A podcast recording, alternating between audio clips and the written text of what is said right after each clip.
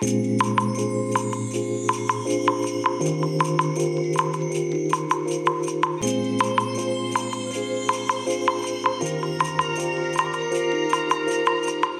いおはようございます。本日はですね9月15日金曜日でございます。車の中の気温は29.0度ですね。いやまたね暑くなってきましたね、えー、天気はね晴れですね。雲がねそこそこありますね。えー、それでねまあ、昨日はですねあの以前ねこのポッドキャストラジログでもお話ししましたえ、ー、と、倒木事件があった駐車場のね、えー、草刈りをしてまして、で、未だにね、その倒れた、えー、木ですね、倒木した木ですけれども、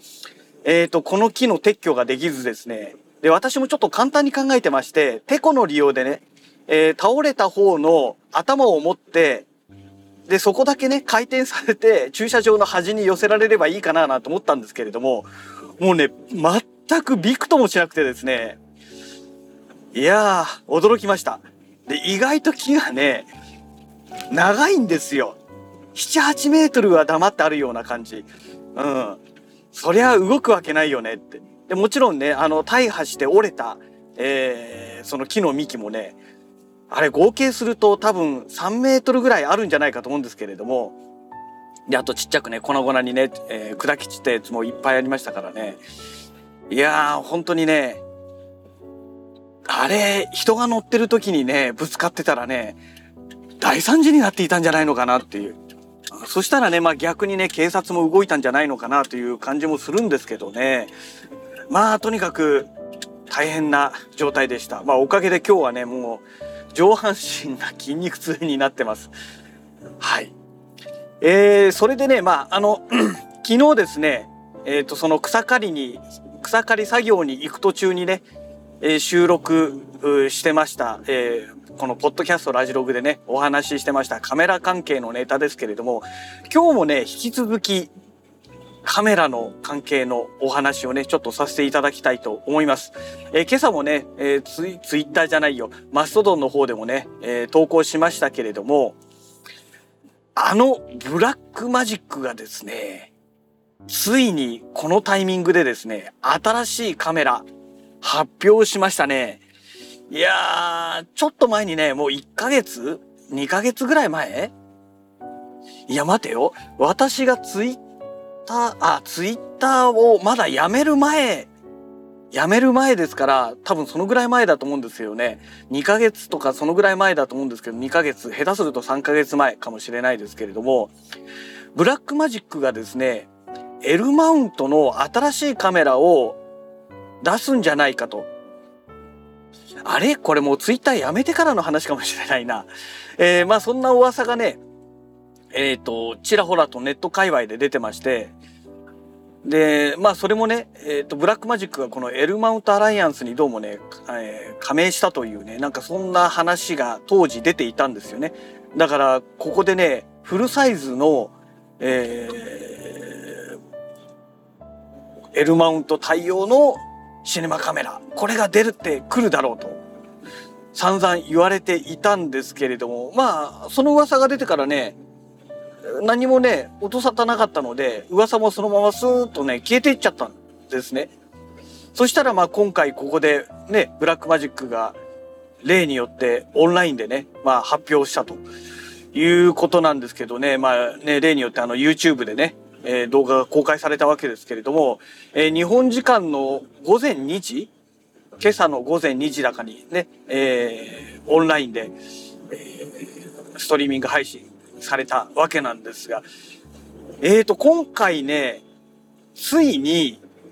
BMPCC ではなくなってしまいましたね。えー、何が変わったのかというと、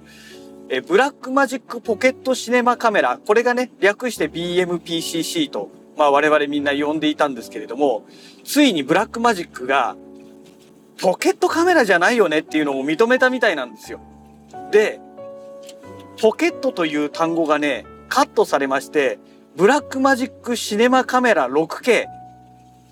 という風にね、ポケットが取れて、えー、名前が変わったと。だからね、今まで出ているブラックマジックポケットシネマカメラ、えー、6K、6K プロ、えー、6KG2 との、えー、差別化がこれでね、えー、できるようになったと。多分ね、それだけのためにポケットを取ったんじゃないかと思うんですけれどもね。というのが、あのー、6K プロと変わらないんですよ。筐体がほとんどね。サイズがほとんど一緒で。えー、ですから、うん、まあ、ね、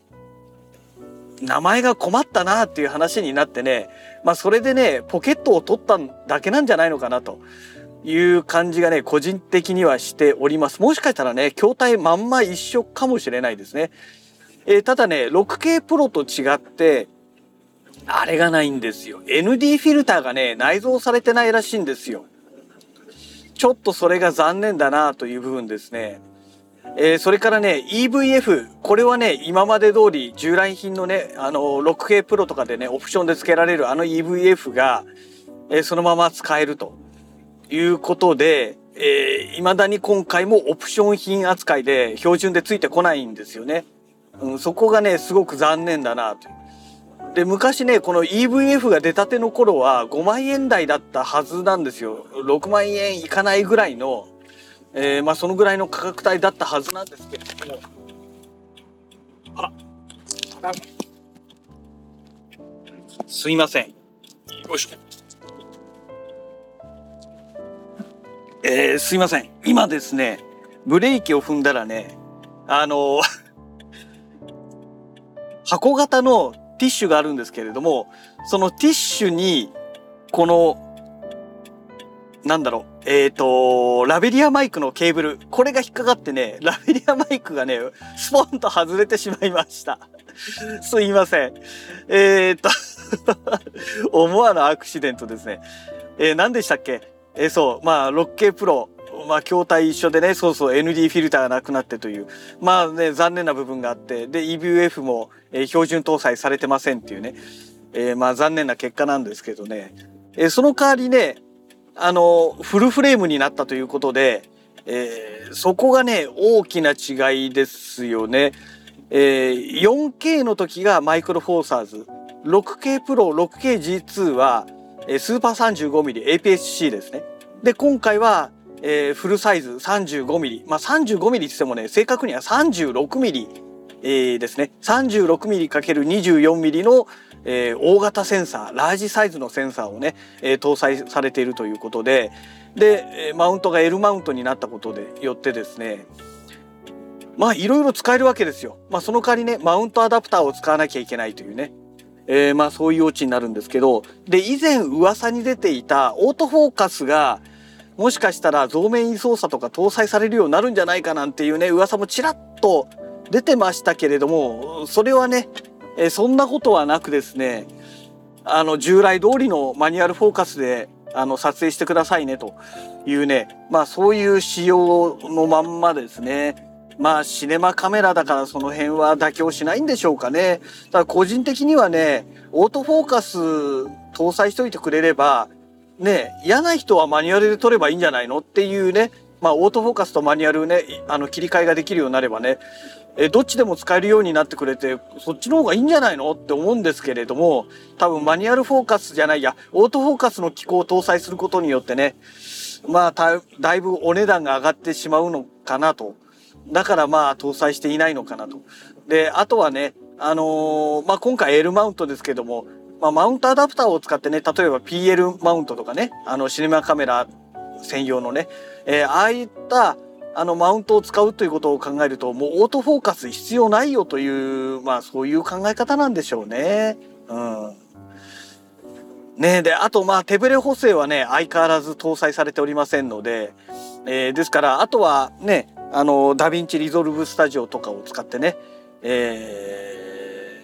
ー、まあ手ブレ補正になるえっ、ー、と何でしたっけ、えー、スタビライザーかスタビライザー機能を使ってえー、編集で修正していくっていうね、まあそういうことになるみたいですね。えー、で、肝心のお値段なんですけど、41万何千何百円っていうね、なんかそういう金額みたいです。あの、税込みですね。41万何千何百円。実売はね、もうちょっと安くなりそうですね。39万円40万円ギリギリ切るぐらい。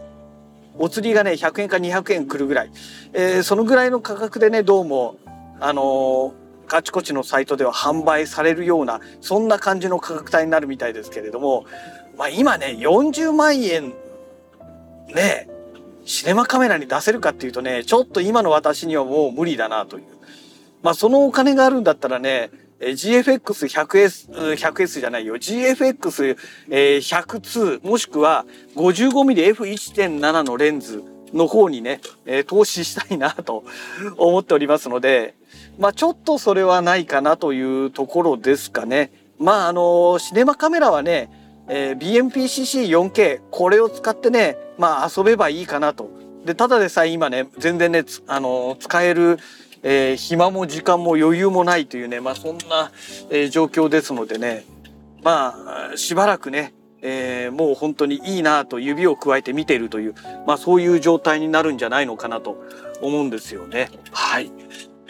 えー、ちなみに今ね、正面からね、逆走して自転車がね、走ってきました。わざわざ反対側走ってたのに逆走してくるっていうね。